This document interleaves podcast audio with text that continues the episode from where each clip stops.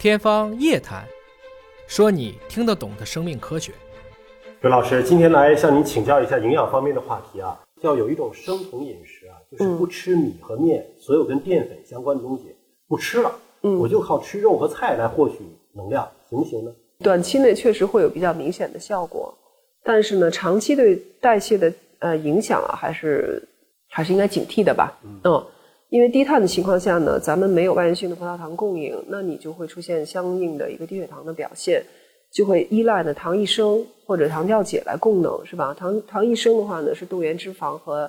氨基酸。那如果说你氨基酸的补充是不到位的，可能就会出现呢肌肉的分解，人会变得衰弱。那么这样子糖异生产生的能量的话呢，有的时候呢是来不及供应这个大脑的这个需求的营养需求的，所以呢，它未来啊，就长期看它的健康效应呢是不够好的，是比不上均衡饮食的。嗯，所以我们呢觉得哈，只要是差不离儿的人哈，我们一般呢不会推荐给他这么极端的办法去做减重的管理，更多的还是希望呢用均衡饮食、限能量的均衡饮食来做。那么对于碳水呢，大家呢现在对它的认识吧是有点矫枉过正。过去中国人传统的膳食模式呢，碳水确实是过高了一些。米和面居多嘛？对，经常一一大碗拉面就是一顿饭啊，这肯定是不对的，尤其在北方地区。但是呢，呃，现在呢又有点太过了，就是完全没有碳水，极低碳水，好多女孩子已经瘦的小小竹竿似的了，还是不肯吃碳水。那富含碳水的食物呢，就是一般呢是。粮谷类，对吧？粮谷类呢，它同时是矿物质、膳食纤维、植物甾醇这些重要的、不可替代的营养素的主要来源。所以，你如果没有碳水的话，这些营养素也会不够呀。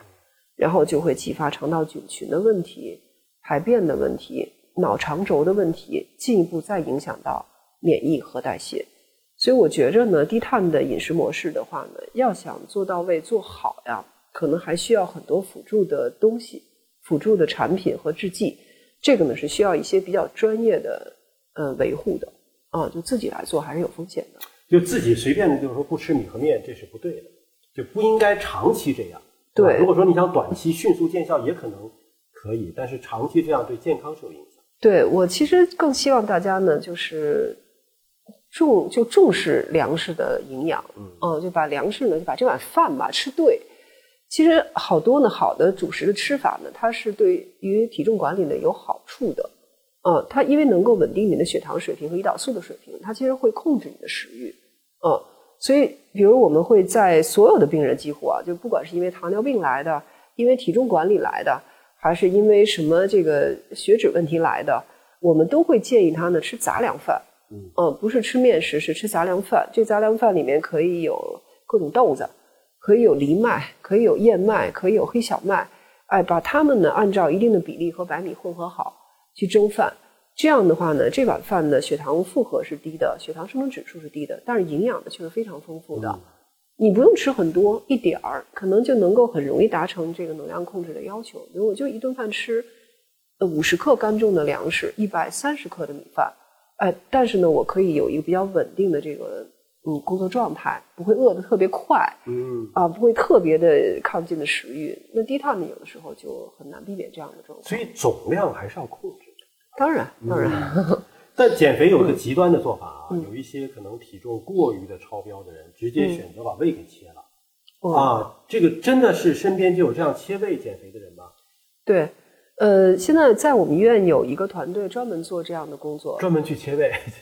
专门做重度肥胖的手术治疗。哦，嗯，重度肥胖手术治疗，它是一个多学科团队共同来去构建的、搭建的这么一个平台。光靠外科大夫是不行的，我们还得有内分泌大夫、心理医生，包括营养科的大夫一起来做的。对对对，还有就是消化评估等等各方面。所以就是说，不是说我觉得我太胖了，我就想把胃切了，这事儿就咱们就这么办。没有一个医生敢这么干，这个是违反操作规程的哈。因为切胃呢，它是有利有弊的。嗯，比如现在最主流的是袖状胃切除，就是香蕉胃，给你剩一个稍微窄一点的胃。嗯。但是呢，这个如果手术指征把握的不好的话呢，比如切除胃的部位或者切除胃的量过大，那都会造成呢后续的这营养吸收的问题。嗯，比如说有的人就是做完了这个袖状胃切除以后呢。可能会进食量呢就太少，进食能力呢太少，然后呢它就会发生继发性的营养不良。那如果说呢切除掉了重要的这个，比如像辅助维生素 B 十二吸收的这个内因子的分泌的嗯细胞呢被切除掉太多了，那它可能会继发一个比较顽固的维生素 B 十二的缺乏。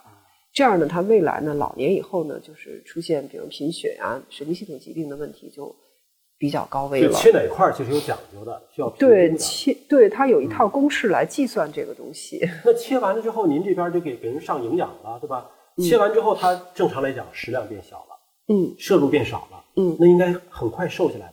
呃，确实是，他们是讲究在一年内啊，超重部分减重的百分比要达到多少才算是手术成功？哦，就才要算是了看评估效果的。对对对，所以这个过程呢，肯定看起来是比较喜人的，它是要瘦的。但是呢，我们在其中扮演的角色呢，就是在大家呢吃的很少的情况下，保证它营养是齐备的。这里面重点的控制的是能量的摄入，但是呢，重点的是要加强呢微量营养素的一个补充，还有蛋白质的补充。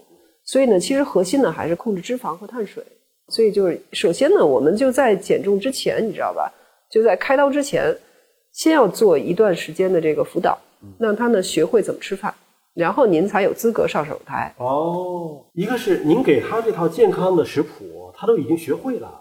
他是不是可以不切这个背也能够瘦下来呢？这个一个是取决于他并发症的，就肥胖相关并发症的一个程度。比如他本身是有一个糖尿病，比较难以控制的糖尿病高胰岛素血症，然后呢合并一个重度肥胖，通常呢就是评估之后呢该切还是切的，这样的话确保呢它呃重要器官呢不会发生短期内发生大的问题。那也有确实也有一些肥胖程度不太重的，我们经过这个保守治疗的教育以后呢，他确实看到体重下降了，他就可能会选择哦。放弃治疗，因为毕竟手术是一个对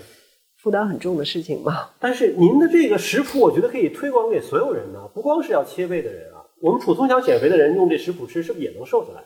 这样对您说的对，就食谱其实不保密，我们有非常多的渠道吧去宣传啊这种限能量的均衡饮食的食谱。然后，比如男士可能会推荐一千六百千卡的，女士呢会推荐一千两百到一千四百千卡的。但是呢，除了食谱以外，它还有非常多其他的需需要管理的地方，比如说我们是不是运动了呀？然后呢，你的这个其他就是营养状况的评价呀，还有代谢指标的评价呀，这些呢，还有就是包括心理的辅导、进食行为的辅导，这些呢，它是需要呢一个团队来支持的。嗯，所以有的时候呢，大家觉得哎食谱没用，我做不到，或者我做了以后呢，还是效果不好，因为呢，可能在这个食谱之外，他会摄入一些呢他认为跟这个事情没关系的东西，嗯但其实呢是一个高能量密度的东西。嗯，比如苏打饼干啊、话梅啊，还有像这个什么呃果丹皮啊，就就水果呀、他觉得这都是健康的东西啊，又不甜啊，我怎么不能吃呢？但其实呢，这里面能量都很高，脂肪都很高，嗯，所以就减重就会失败。那像您的这个减重的健康食谱，是针对每一个人会有不同的食谱呢，还是说其实这一个食谱是适合所有人的？因为能量标准呢通常比较低，所以呢大体上呢我们会给到的食物种类和量呢是差不太多的。比如说一千六百千卡的食谱吧，它大概相当于呢三到四两，就是一百五十到两百克的主食啊，就是粮谷类的食物，还有呢一斤的蔬菜，两到三两就是一一百到一百五十克的动物性食品，还有一个鸡蛋，五百毫升的脱脂奶，大体上是这样子的，这个都差不多。那么，如果减到一千两百千卡，适合女性或者是这个减重比较迫切的这种男性啊，极低能量的话呢，可能会进一步减少碳水、减少主食的量、减少油脂的量，来达成这个目标。这个量没问题，但是就食谱的执行过程当中，我们呢会做一件事情，这个是需要专业医生来参与的，就是我们会要求病人呢把他的饮食情况呢，拍照也好，文字描述也好，全部都记录下来。哦，哎，这样的话呢，你就是在减重过程当中，我大概两周左右会有一次复诊的机会。我告诉你，你这两周吃的什么时候是有问题的，什么时候是没有摄入到的。因为食物种类放在那儿，但是呢，食材的选择呢是千变万化的，烹饪方式呢是各有不同的，所以呢，这个是需要一些经验的来去把控的。就是要随时反馈和评估，是然后再进一步的改进它的一个食谱。对，然后我们在做减重、体重管理的时候呢，还非常注重就是状态的检测。那不光是看体重了，嗯，那就是还要看体成分，还要看的代谢测定。代谢测定呢是指呢，就是用呼气，呃，收集气体，你呼出气和吸吸入气里面的氧气、二氧化碳的含量，来判断你实际的能量消耗，嗯，以及呢，就供能的营养素是什么，这样子呢，来判断呢，你在过去的这段时间里面营养的呃处方啊执行的情况是怎么样，啊，所以这个呢，检测呢也是很重要的。他在做体重管理的时候没有客观标准的话，你每次随着你都跟他讲要吃什么吃什么。大家听一听就觉得帮助是不大的，但如果有客观标准在，你做与没做，我一眼可以看得到，你也可以看得到，你练与没练，肌肉量摆在这儿，对吧？营养跟得上跟不上，水肿指数摆在这儿，他一看就明白了。哦，医生告诉我怎么吃是对的，那怎么吃这指标就可以回来。所以这样的话呢，这个事情才能够做成功呀。那你像营养科来找您看病的这个病人啊，这些年有没有一个变化？比如说之前是营养不良的来看的多的。还是说现在是减肥的看的多的，有这样的统计吗？是我们最开始啊做营养门诊啊，大概是从九六年吧，就是协和可能算是国内啊最早的一批开设营养门诊的医院了，因为我们营养科呢有比较长时间的一个工作基础，所以那那时候来看的是什么呢？是肾衰的、糖尿病的，这是最主要的两个病种。那么这些年呢，这样的病人啊挂不上号了。为什么呀？因为孕妇来的多了，哦，然后减重的来的多了，那么这些呢，嗯，他们呀就抢号能力强呀，嗯，我们现在已经是忙不过来了，嗯，所以从一开始大家不知道营养门诊是做什么的，需要别的专科给我们转诊病人来做协助的治疗配合，现在呢变成了我们会有自己的这种叫优势病种，嗯，啊，其他专科做不了这种事情，我们只有我们能做，所以呢，医生不够用了。啊，每天忙得够呛，你看我这都累感冒了 对，就到了这个程度，所以确实是在发生变化的。那他就要求我们呢，可能要去用更多的形式吧，开展工作，去想方设法帮助到更多的人。啊，专业培训是一方面，科普啊、教育啊也是很重要的一个手段。